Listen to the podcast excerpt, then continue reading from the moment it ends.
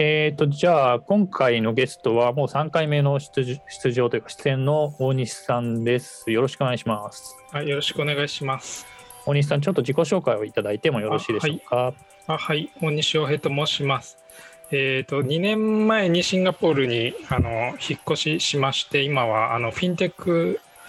のスタートアップでデータエンジニアっていうあのソフトウェアエンジニアでデータ分析するシステムに特化してあのバックエンドを作る仕事をしています。で、えーと、今日今日はあのロイターのあの、えー、シンガポールがアジアのイノベーションとかテテクノロジーのハブになりつつあるっていう記事を紹介しようと思います。はい、ありがとうございます。はいえっ、ー、と、そうですね、あのソフトウェアエンジニアの方向けの内容だと思うんですけど、あの日本だと多分メガベンチャーと米系のテクノロジー企業で、まあ、給与のギャップがあると思うんですね。えっと、崖があって、はい。で、みんなが別に米系で高い給与で働けるというわけではないんですけど、まあ、今回はシンガポールに新しい選択肢があるというような可能性を、まあ、教えていただけるということなので、じゃあよろしくお願いします。ロイターのあの、Singapore Faces Time Crunch as Tech Giant Scale Up ですいう記事で、日本語訳はシンガポールが、まあ、テックの大手が規模拡大しているので人材不足に直面しているという記事です。で記事の概要あの箇条書きにしてるんですけども、まあ、シンガポール政府はまあ昔からあのアジアのイノベーションハブを目指していてで最近特にあの中国とアメリカの大手企業が乗り出してきています。で例として挙がってるのが中国のバイトダンスで、これはあの TikTok の運営会社で、あとテンセントはあの WeChat とかのゲームの運営会社ですと、あと、まあ、アメリカの Zoom コミュニケーションズは今使ってるこの Zoom を運営してる会社です。で、まあ、地域に開発拠点を開発して積極的に人材獲得しています。で、あの下にあのバイトダンスだけ異様に詳しく書いてるんですけども、先日、あ去年私の転職活動してて、バイトダンスも受けたので、ちょっと多少詳しいので、詳しく聞きましたと。で、バイトダンスはの今回、グローバルでは3000人ぐらいのエンジニアを採用すると発表していて、シンガポールでは150人だそうです。で、あの組織図があったので載っけているんですけども、あのバイトダンスって TikTok 以外に何やってるかほとんど知られていないと思うんですけどもあの TikTok 以外にも LARK っていうなんかあの Google ワークスペースとかの Office360 みたいなあのオフィスソフトのやつをもう出していてでそれとかあの中国以外のあのサービスのプロダクトマネジメントとかをシンガポールオフィスでやってるみたいな話をしていました。で、あとなんか社内で、あの、まあ、Hadoop 系のオープンソースのソフトウェアを使って、なんかデータ分析のプラットフォームみたいな、社内のサービス横断的にあの作使作っているそうで、まあ、その関係でなんか Hadoop 系のオープンソースのコミュニティにあの修正のパッチをいっぱい投げていて結構 OSS のコミュニティの中ではなんかバイトダンスとかあとテンセントとかアリババとかああいう中国系の人たちがものすごい目立ってて、まあ、GitHub で中国語のなんかリポジトリがものすごい増えつつあるという。であとバイトダンスなんかラークってあちょっと下に行っていただいてあはいであとバイトダンスとテンセントは、まあ、あのアメリカとかインドであのサービスがバンされてしまったのであとバイトダンスとかインドのスタッフを減らすとかいう発表もしています。でテンセントは地域新地域拠点を発表していて、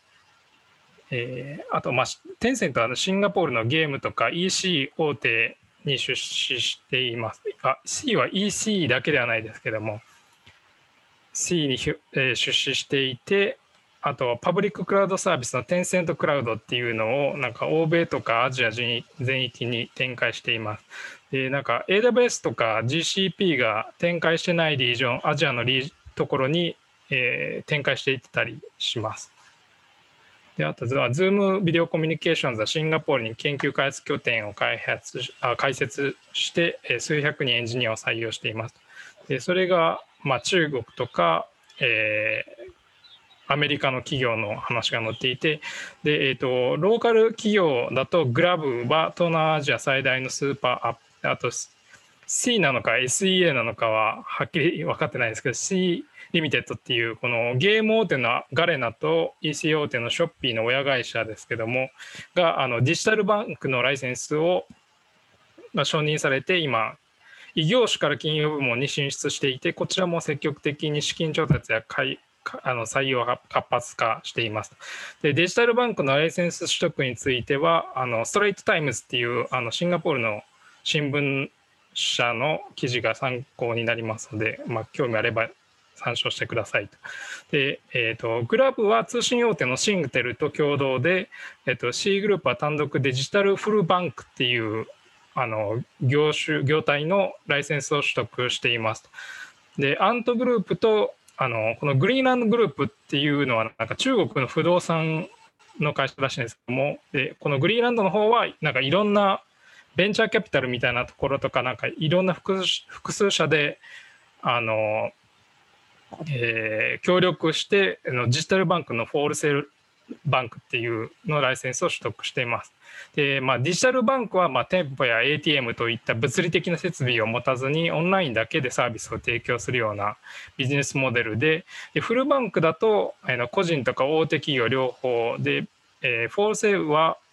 wholesale まあ、卸売のバンクは中小企業向けのサービスを提供するっていうふうな解説がありました。で、なんかそういう、あの地域拠点を開発開設していますと。で、記事の中で、えーと、具体的にあのこの、えー、採用のサイトでどれぐらい求人が出てるかとかいうのも書いてあって、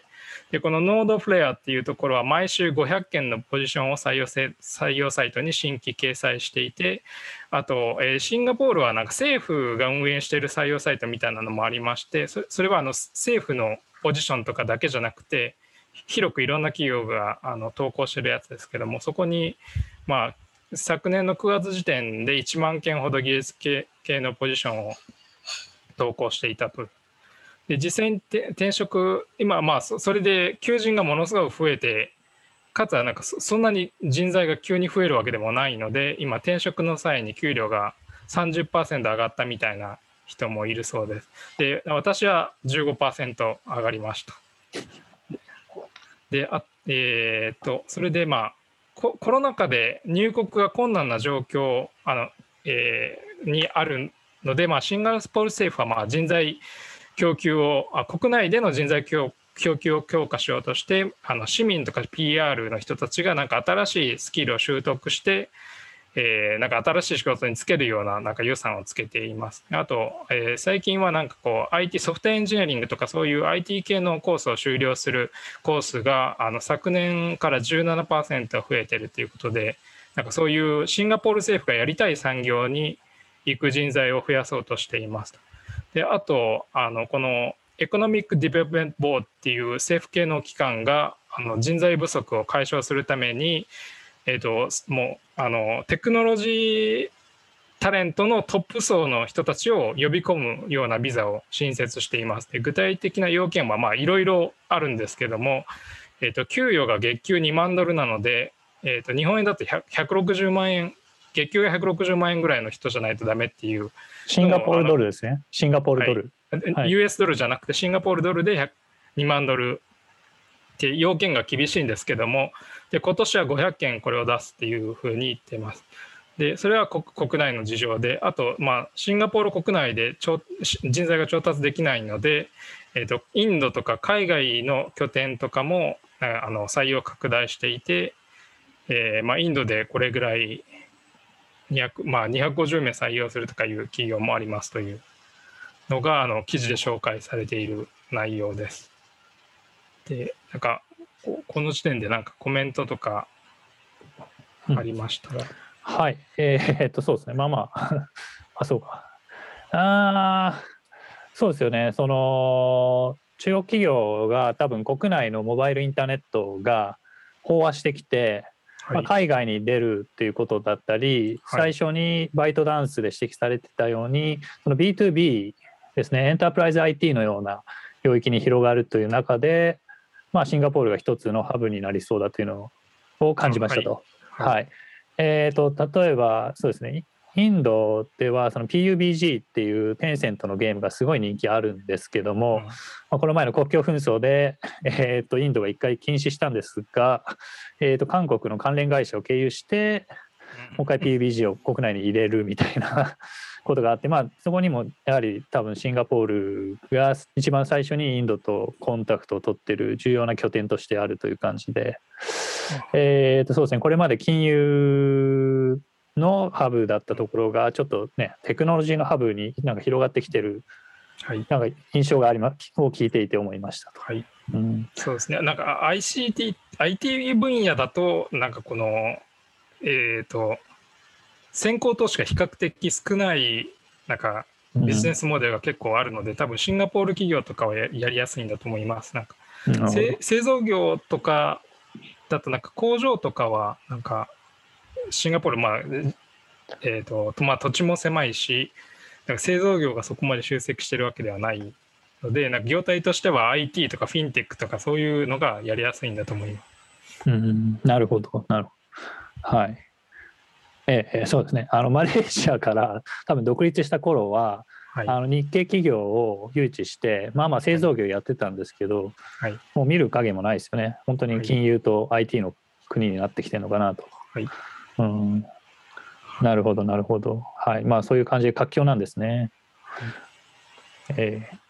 じゃあまあその、はい、シンガポールがテックハブ化する背景ではい、でこの記事の補足として背景をちょっと私なりに書きましたとで、なんかテックするハブ化する背景としてでシンガポール自体に興味があるっていうよりも多分東南アジアの成長に対して興味ある人が増えてると思います。で、えーと、例としてシンガポール自体の面積って東京都の23区あるかないかぐらいでで人口規模570万人で東京都民の約40%で、えーと、名目 GDP も3721億 US ドルで東京都の約37%ぐらいだというふう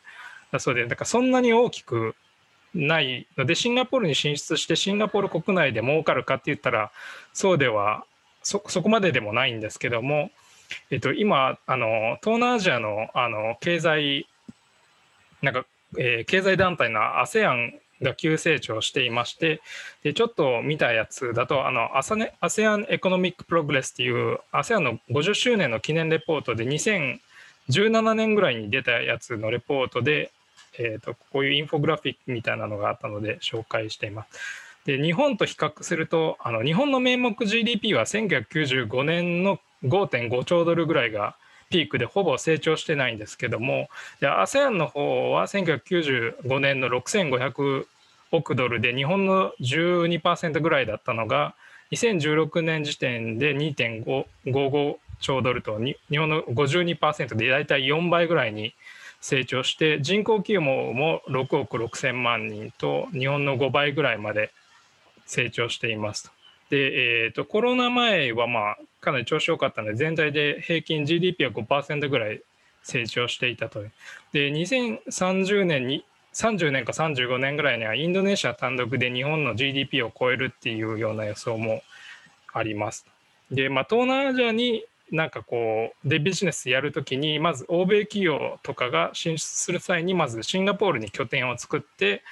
でシンガポールをヘッドクォーターとして東南アジア全域にあのビジネスを展開するっていうような背景が、まあ、あると思います。はい。えっ、ー、と、はい、私、2017年にインドネシアにまで行ったんですけど、はいはい、多分当時は ASEAN のブロックであの2030から35に日本語へというような、まあ、当時はですね話だったんですけどなんかもしかしたらちょっともっといけるかもというようなシナリオに変わってるんでしょうかね。インドネシア単独で抜きそうだっていうことなんですね。それは。はい、まあ、それはすごいですね。はい。あの、欧米企業は多分シンガポール経由はもう確実だと思います。あの、日系企業は意外にそうでもないですね。なんか、直で行くみたいな感じなんですけど、ただ、はい。テックとフィンテック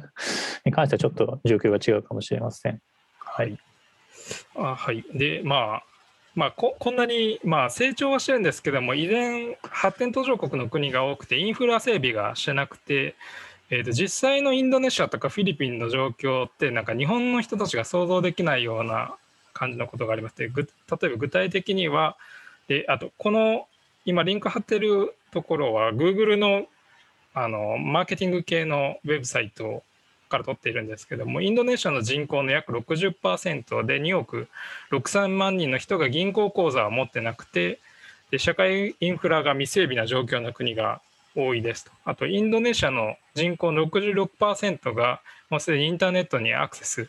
銀行口座は持ってないけど、インターネットにアクセスできて、なんか40%の人が何らかのなんかモバイルアプリのなんか金融サービスみたいなので、なんかお金を受け取ったり支払いしたりっていうようなことがあるという。ななので、なんかこう、えー、昭和の時代に社会インフラが整備されたので、日本のやつはこう全体的に質も良くてあのインフラがすごい整備されてるんですけどなんかいかんせんなんかこうシステムが古い感じがしてるんですけどもインドインドネシアとかフィリピンとかはあまあもうコロナで今ちょっと停滞はしてますけどもその前はなんか欧米企業とか中国企業がものすごい投資をしていてあのモバイルであの、えー、いろんな EC とかあと決済ができるようなものをどんどんあの普及させて言ってるので、えーと、インフラのなんか進化のなんか順番がかなり日本とは異なる感じになっています。うんはい、つまり若い人だともう ATM とか、まあ、銀行の窓口はもう経験したことがない人がいそういるってわけですよね、はい、いるかもしれないちょっと私はインドネシア住んでないので分かんないですけども都市部はもしかしたら ATM とか使ってる可能性はありますけどインドネシアって結構広いのでなんかこう地方の方の人たちとかそういうインフラが全くないけどスマホとあのインターネットは利用できてモバイルアプリで、えー、となんかお金を受け取っていいっていうのしか経験したことない人たちがいるかもしれないです。うんそうですね。なるほど。それはすごい。それはまあ、えー、ビジネスのチャンスがあると。まあ、はい、裏側でエンジニアが必要になってくる。はい。はい。で、えーとな、なぜシンガポールがビジネスハブかあななぜあのアジアでハブになれるかっていう話の歴史的な背景もちょっと書いて簡単に話そうと思ってるんですけどもなんかあのシンガポールが盛り上がるとなんか日本の人たちが日本もシンガポールみたいになろうっていう話を多分すると思うんですけどもあのシンガポールって200年前にえーとえーと、東インド会社が派遣してきたイギリス人のラッフルズっていう人たち人が、えーとこのインド、イギリス、中国の三角貿易をする拠点としてシンガポールにこう貿易港を作ったのがあの都市としてのシンガポールの始まりなんですけどももうその時点で、えーと、この主に東南アジアとかアジア全域で貿易するための拠点としてイギリス人がお金を出して、えーと中国系の移民の人たちね福建とか長州とかハッカとかそういう南方の方の人たちにビジネスのオペレーションを委託してなんかこう胡椒とかスパイスとかなんかアヘンって麻薬ですけどもそういうものをこう流通させるようなビジネスのオペレーションを委託してお金はイギリス人が出してビジネスのオペレーションを華僑の人がやってるっていうようななんかこの現代でも通じるようななんかこの構造みたいなのをもう200年ぐらい前から始まってるので、えー、とこう年季がだいぶ違うのでなんかあの日本人があ同じようなことをやろうと思ってもなんかそう簡単にできるようなものではないんじゃないかなというふうなことが感じています。一応それは200年前にそういうビジなんかシンガポールのビジネスモデルあのこの東南アジアのビジネスハブとしてのビジネスモデルが200年ぐらい前からもう始まっていてでちょっと下の方に行きますとなんか60年代とか80年代に、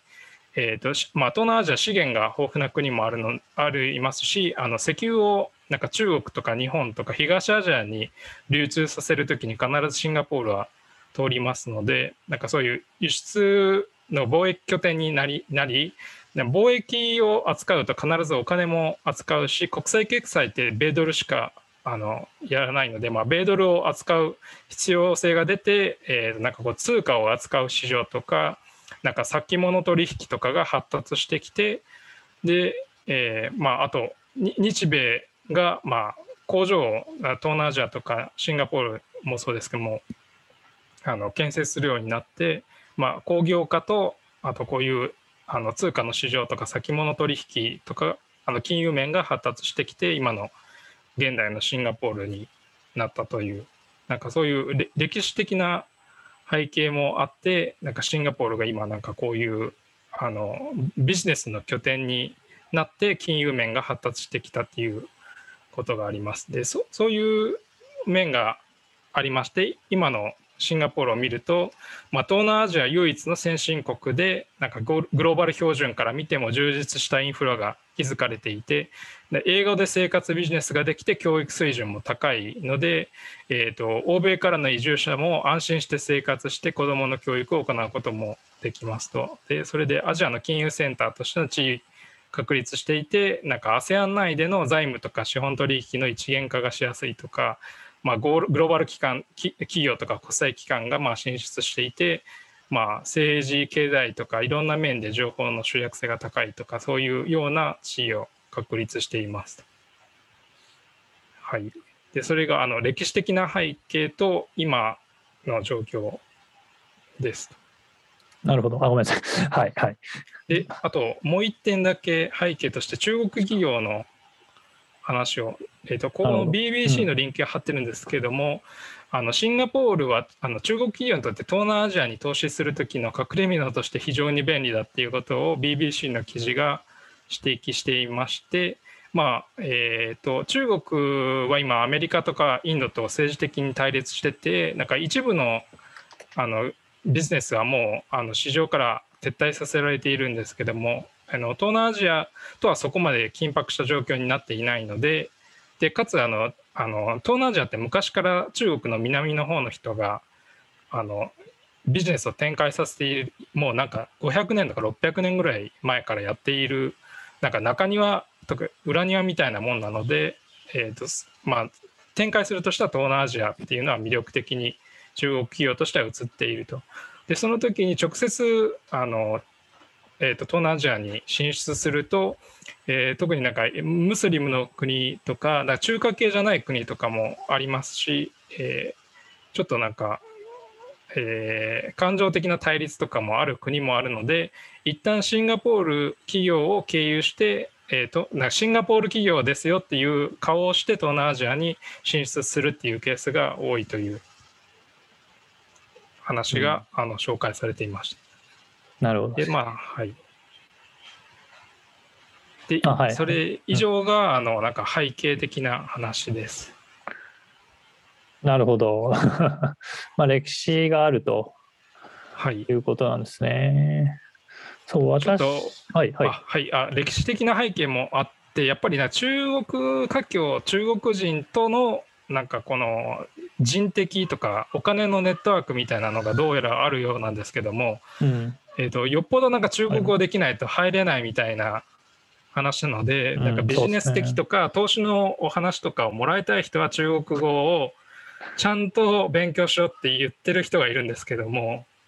そうですね。そこまで私中国語得意じゃないのでどんな話をしてるのかは分かりません。まあそのエンジニアの方がそこまでやる必要があるのかっていうと、まあ、まあもちろん GitHub が読めるようになるとかそういう良さはあるだろうけどそうですね。その例えば私インドネシアのケースはまあまあ知っててその自分らで東人街みたいな雑誌を作ってたりとか、はい、ですごいやはりそうですね。内側に何ていうんですかね社会の中にまた別のインナーサークルみたいなのを持っていると。はい、で出身地ごとにかなり性質が違って割れてるんですね。うん、あのまあふえー、福建とか帝王中ってなんだし、なんていうんだあ、長州、長州、長州、はい。長州とか、はい、海海南島とか、そうですね。そこでまあまあ、あの、人間の性質が違うらしくて、かなり、あの、まあ、インドネシアのケースはですね、あんまり意外にもう別の人種として、まあ、暮らしているケースもまあまああるかなと思うんですね。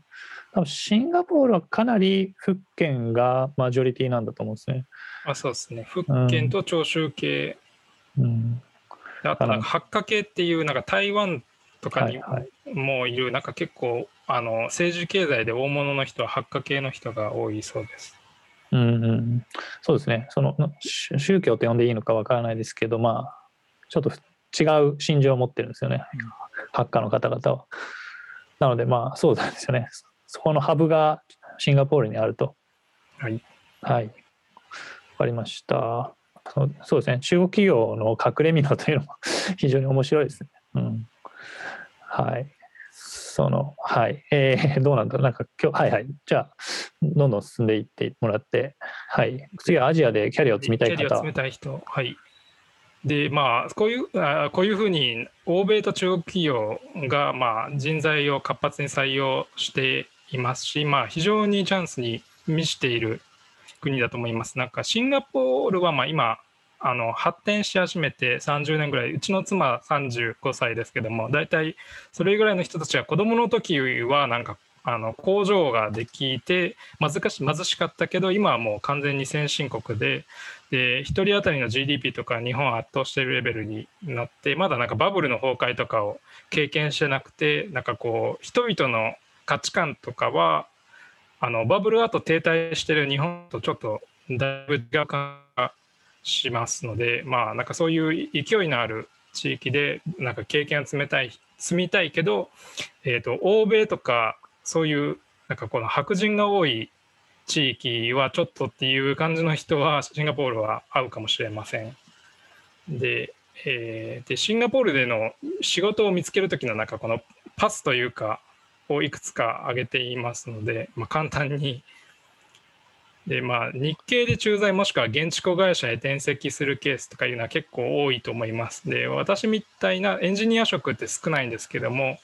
プロジェクトマネージャーみたいな管理系とかビジネス寄りだったマーケティング物流とか EC の運営とか現地の人たちをなんか管理するようなオペレーションの管理とかは結構仕事が多いと思います。で私の場合は日系の小売企業グローバル企業ですけどもそれの現地子会社に転籍してこっちに引っ越してきたっていうパターンでやってきましたと。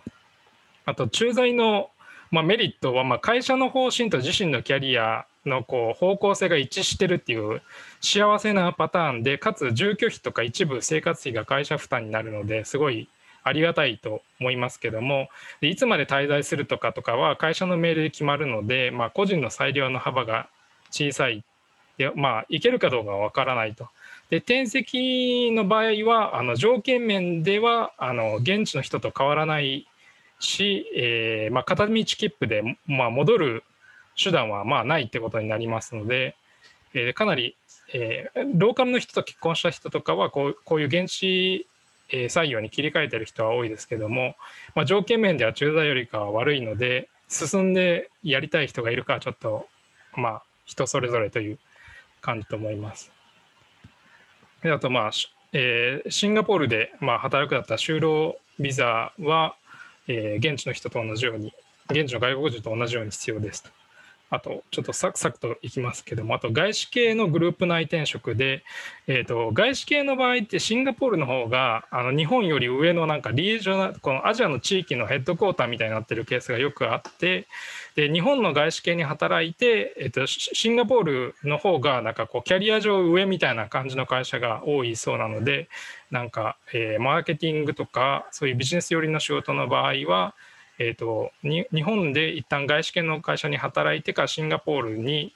の方に転籍するっていう人が結構いるようです。であと私が知ってるケースだとシンガポールの大学院に進学してで現地でインターンシップして就職するっていうパターンもあります。で、えー、と私が知ってるケースだとソフトエンジニアとかインフラエンジニアの人が30歳前後で一体日本の会社退職してでちょっとキャリアを変えるためにシンガポールの大学院で例えばデータサイエンスとかを学んで、えー、とインターンとかやりつつ現地企業でデータサイエンティストにとして就職したみたいなパターンを知っています。で、えーと、アメリカだと大学院卒業するとなんか1年間ぐらい働けるあの就労ビザがもらえるんですけれどもシンガポールその類のビザがないので、えっと、他の人と一緒の中途採用に応募してオファーをもらわないと就労ビザあのと取って働けないので、まあ、結構きついかもしれません。であとまあ中途採用ってそのポジションの職歴があることが前提なのでなんか日本にいた時の職歴とシンガポールの大学院とかで学ぶこととかポジションのなんかやの役割とかの整合性を取らないといけないのでもしなんか違う職種に転職しようとしていたらその職種の職歴がないってことになるのでオファーをもらうのがかなり難しくなります。でできないわけじゃないけど難しいのであの大学院に進学するときはあの戦略的に、えー、なんか学んだ後卒業した後にどういう仕事をつくかっていうのは考えないといけないですと。あと最後にかなり難しいですけども日本から open position にいきなり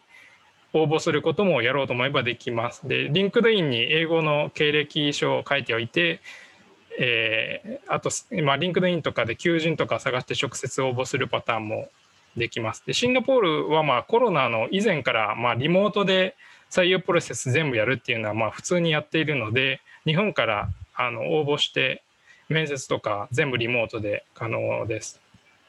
でただし、まあ、社内とかグループ企業内の転籍みたいなのに比べると推薦社内推薦みたいなのがないので純粋に書類ベースを通る必要があるので、まあ、結構難しいという。あと日本と違ったシンガポールと欧米のなんか採用の仕組みとして、えーと、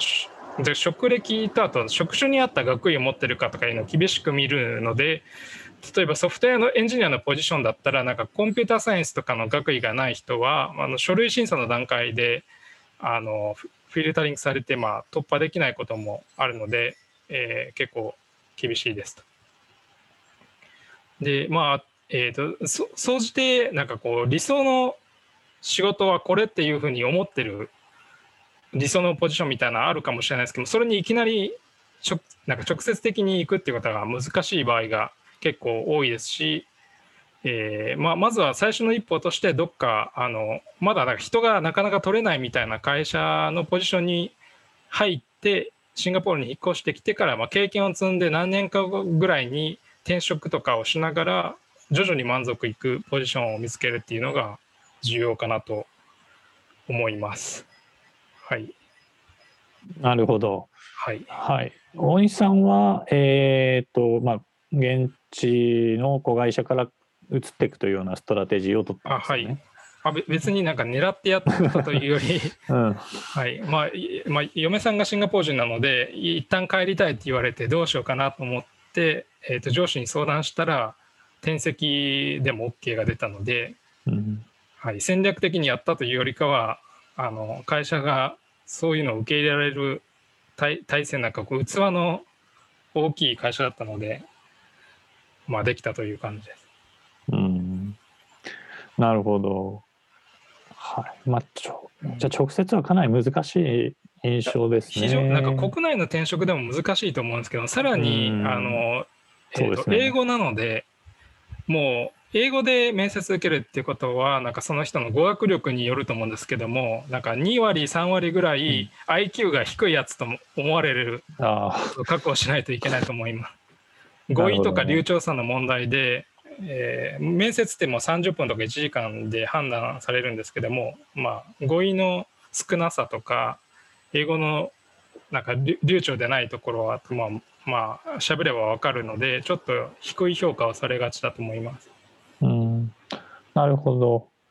えー、っとそうか Q&A でも多分来てたのはい。あそうですね英語でのインタビューの難易度はどの程度でしょうか？はい、ネイティブ並みの語学力が必要でしょうか？ネイティブ並みはいらないですし、えっと、実際私英語力どれぐらいかというとなんかネイティブと比較すると甥っ子姪っ子がなんか小学生とか幼稚園ぐらいの子がいるんですけども彼らより私英語は不得意なので英語の流暢さとか語彙力がどれぐらいあるかっていったら幼稚園レベルなんですけどもあの専門領域の語彙とかあとそういうのでカバーしてるって感じですかね。なんか意思疎通できるぐらいの英語力は最低限必要だけどエンジニアの外国人のエンジニア、ね、に対してあのネイティブ並みの英語力は求めないと思います。でただしマーケティングとかなんかセールスとかなんかこのストーリーを語って説得するみたいなタイプの仕事の人は、うんもうあのんノンネイティブとしてもかなり高い営業力がないと説得性が説得力がないので厳しいと思います。なるほど。はい。エンジニアの場合は、その、あれですよね、コーディングインタビューとか、はいそういうテクニカルな手法ではい選ばれるから、はいそこまでいらないっていう認識は間違いなんですね。じゃあはいあ。うん。ネイティブレベル必要ですか？って言ったらノーですけども、うんあればあれほどいい。いいという感じなるほど。その、あれですか、アメリカ企業と似てますか、はいその選抜の仕方っていうのは。あ多分採用の仕方は似てると思います。うんなるほど。多分その最初に、えーなんか電話か何かでこういろいろ質あはい問されて、それでもうスクリーニングして、スクリーニングして、はい。それで今度インタビューに行くんだけど、多分最初はあのホワイトボードで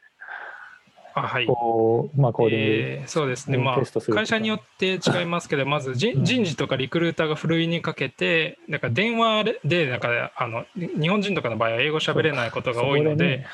あのえー、とどれぐらいコミュニケーションできるかをまずチェックして条件が合ってるかどうかを見てであのコーディング課題って言ってなんかこういう要件のなんかアプリケーションとかを作ってくださいみたいなあの宿題みたいなのが出されてそれを1週間か2週間以内で解いて提出したら次のステップに行けるという。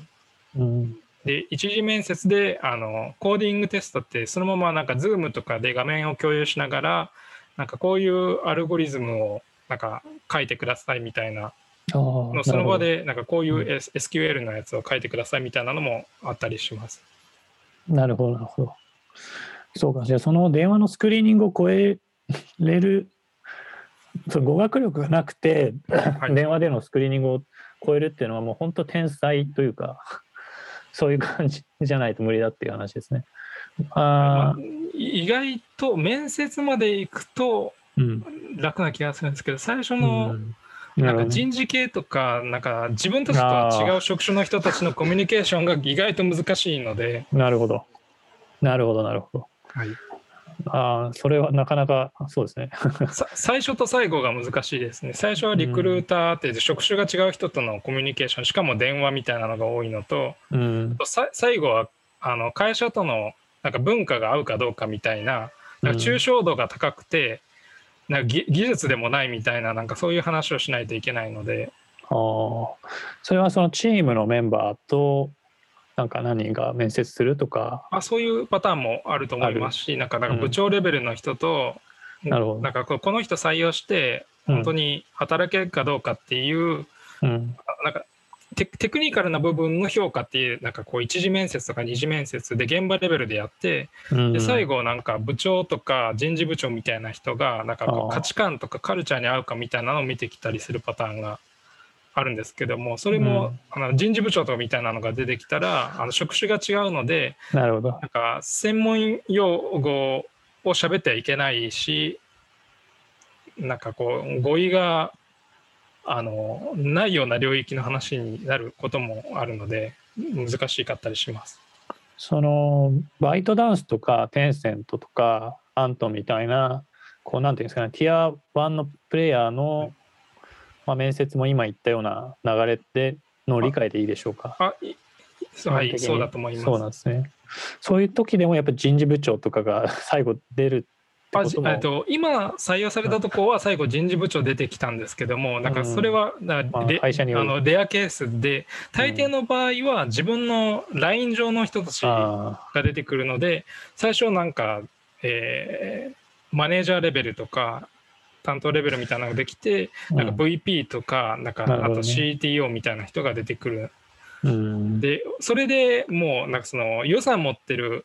人たちが OK 出し出したら多分採用されるパターンがあるんですけどななぜか私今いるところは最後に、うん。あの人事部長がなんか、うん。あのその文化とかあなんか価値観みたいなのをあの。担当してる人らしいので、うん。はい、なるほど、なるほど。出いてきたという。や、そうですか。もう聞いてるだけで本当難攻不落のように聞こえますね。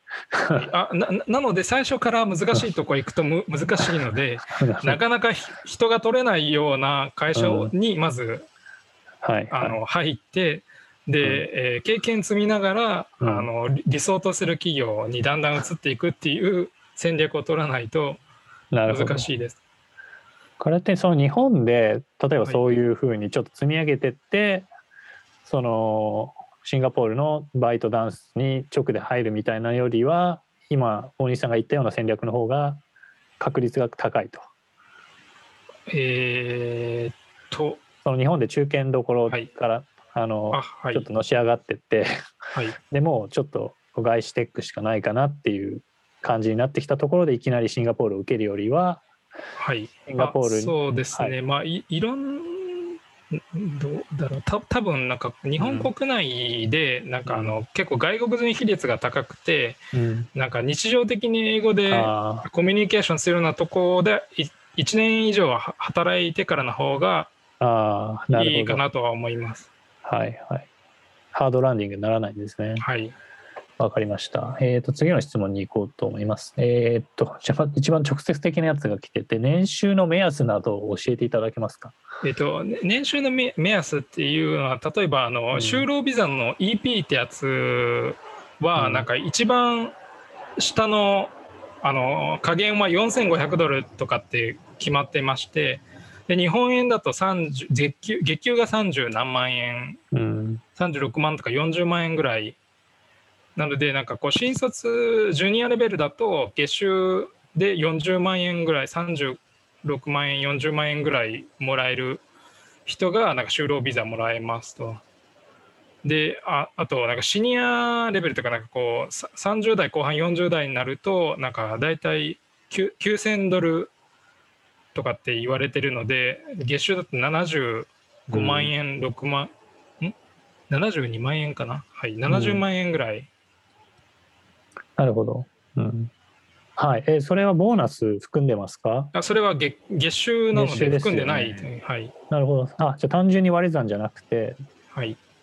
とかそれにボーナスとか、はいなんだろう、まあ、ストックオプションとか RSU とかがつく。つつかない単純な月収でだからそれぐらいそれぐらいで。がなんかこのうん。就労ビザをもらうための条件なるほど。目安というか。はいはいはいはい。まあで、ある意味か加減って捉えて加減加減ねはいはいはい。じゃあまあ上は全然あるってことなんですね。あると思いますはい、うーん、なるほどなるほど。わかりました。えっ、と、じゃあその今ね、拡大してる、そのバイトダンスさんだったらどれくらいとかって わわからないです わからないですよね。そうですね。ちょっと際どい質問になっちゃうまあちょっと調べてみてください。えっ、と、あともう一つ。多分あの わかんないですけどうんた多分高めなんじゃないかなと思いますなんかに日本のに、うん日本の普通の企業よりかはなんかあのなんか Google とか Amazon とかの、多分給与水準に近いと思いますうん、ですよね。なんか創業者の人もね、Google エンジニアだったはずなんで、はい。なるほど。わかりました。えーっと、あと、はいもう一個ですね。その住宅の費用が高いと聞きますが、それでも、まあ、シンガポールで働いた方が得でしょうかっていうはい。あー住あコスパの話で、コスパですね。はいえー、と住宅に関して私今なんか嫁さんの実家に住んでるので あまの住宅の相場があんまりわからないんですけどもそれでうん。もあのシンガポールって賃貸の市場があまりないんですね。普通うん。あの30代ぐらいになってあの結婚すると自分あの住宅を買ってあの独立する人が多くてうん。あの賃貸市場借りてるのはなんか外国人とかだけなので、えーうんと賃貸市場が比較的小さくてなんはいかちょっと高めのやつが多いっていう特徴があるので住宅費用は高いです。で、えーそそのまあ代わりになんかこう税金と社会保障費みたいなのが激安なのではいなるほど。でまああの社会保障費が激安っていうかいほぼゼロなのは、まあ、社会保障が提供されないからですけどもああ、なるほど。あの外国人は一切ないので、まあ、民間の保険とかに入ったりすることがあります。なので税金とかで取られる割合はあのかなり安いですけども住宅とかの費用はあの高いです。うん。であのローカルの人と同じ生活をするんだったら多分シンガポールの方が安くなるかもしれないですけどもうん。あの日本人の人たちやっぱりなんかあの日系スーパーとか行きたいので食費とかは高くなるかもしれないです。その確か空港の近くに日本人がまあまああの密集してるエリアがあったと思うんですけど、はい、そこら辺もやっぱお高いんですかねちょっと分かんないです、わかんないですよね。でまああの、うん。ん日本人の人たちの交流がないので みんなどこに住んでるのかも分からない。なるほど。はいはいわかりました。まあそうですね。うん。まあ、海外わかんないです。私の経験として海外で日本人で密集して暮らすのはあありあると思います。なんか日本人が密集してるところって、なんかあのん。駐在員が多いところがあって、そこは、あのあのドン・キホーテってあの、シンガポールとか東南アジアでああの高級スーパーとして、あの輸入食品扱う高級スーパーみたいな業態でやってるんですけども、うんドンキがあるあたりはあの駐在員が多いっていう話を、なんかうちの嫁さんから聞いたので、うんまあ、シンガポールでドンキがあるところは日本人も住んでるんだなと。なるほど、なるほど。そうですよね。おそらくそのローカルの人は、あの郊外にある集合住宅に住めるんですよね。はい、あうん。昔からある人は結構中央部に住んでてうんうん。あのお私もなんか40年ぐらい前の,、うん。あのこえー HDB ってななんでしょう、えー、と政府のなんか住宅みたいなところに住んでてかなりセントラル寄りなんですけどもで若い人たちはなんかちょっと郊外のあの中心部から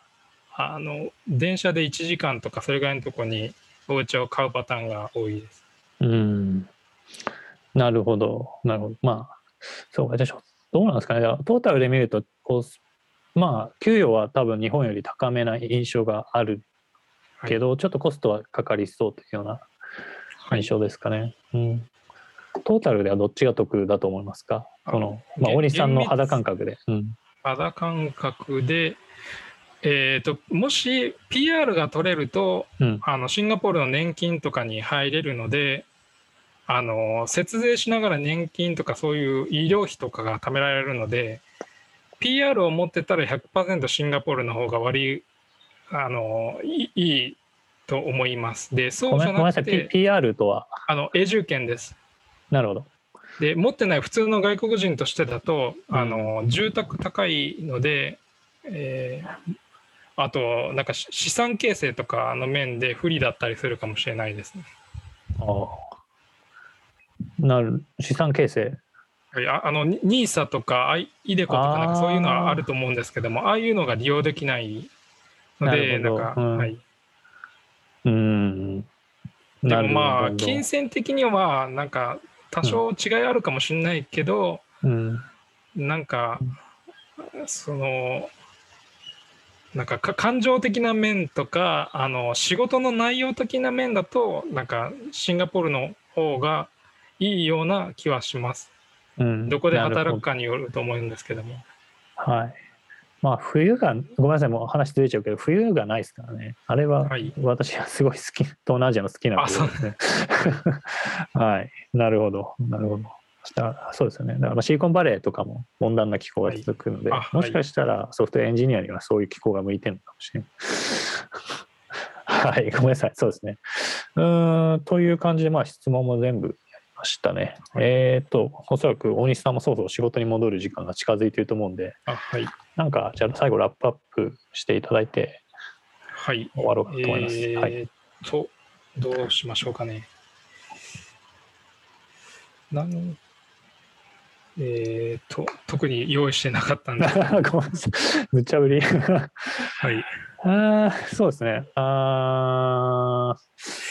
ーまあなんかえーっとちょまあ私がちょっと感じたのはあた私82年生まれでバブル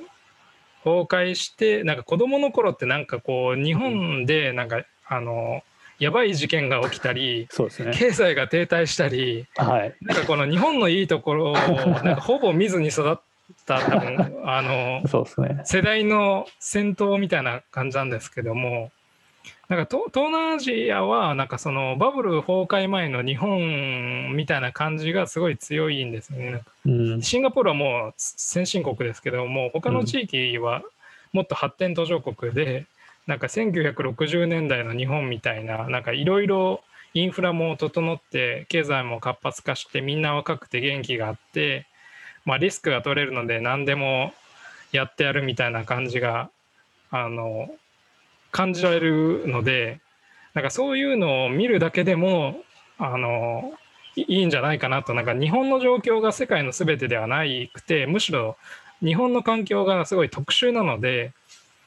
なんかあその日本のちょっとなんかあの停滞してる感じだけではないっていうことをなんか知るきっかけとして